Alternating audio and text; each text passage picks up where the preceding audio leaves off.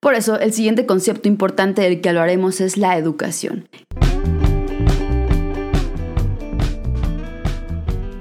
¿Qué es y qué no es la educación según nuestro autor? ¿Te acuerdas cuál es el principio objetivo de la educación y cuál es la única manera de alcanzarlo, cierto?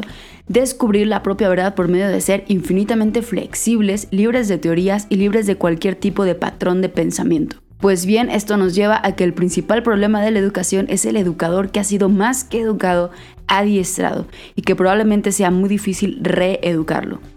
Jiddu Krishnamurti habla de educar al educador. Cualquiera que se considere o que busque ser educador tiene que ser toda su vida ambas cosas, maestro y alumno. De alguien más y de ti mismo. Saberte escuchar, aprender de ti y de lo que tienes que decir y luego compartírtelo a ti mismo es una de esas artes que no cualquiera logra.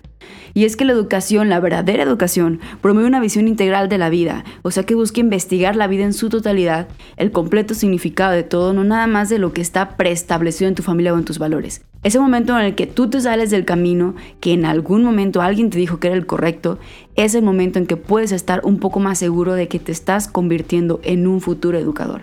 La educación debe ayudar al ser humano a experimentar y vivir este proceso de conocer y comprender todo. Y cuando dice todo, no se refiere a que literalmente tengamos que saberlo todo o conocerlo todo.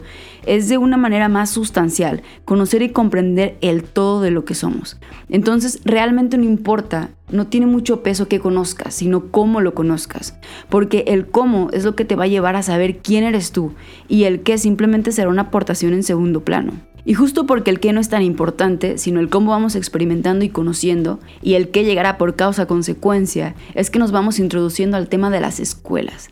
Dice Krishnamurti que es mucho más importante comprender cómo abordamos el problema que el problema en sí.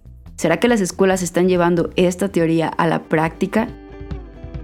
Este es solo una pequeña parte del episodio entero del libro de la educación y el significado de la vida escrito por Jiddu Krishnamurti. Si quieres escuchar todo el episodio completo, te recomiendo que lo busques, estará un poco más abajo, es el episodio 1. Y si no, de igual manera estaré subiendo por temas lo que el autor plasmó en este libro que me ha servido muchísimo para entender un poco más de qué va la educación. Como siempre, te agradezco muchísimo que estés aquí y que siempre estés buscando educar y educarte.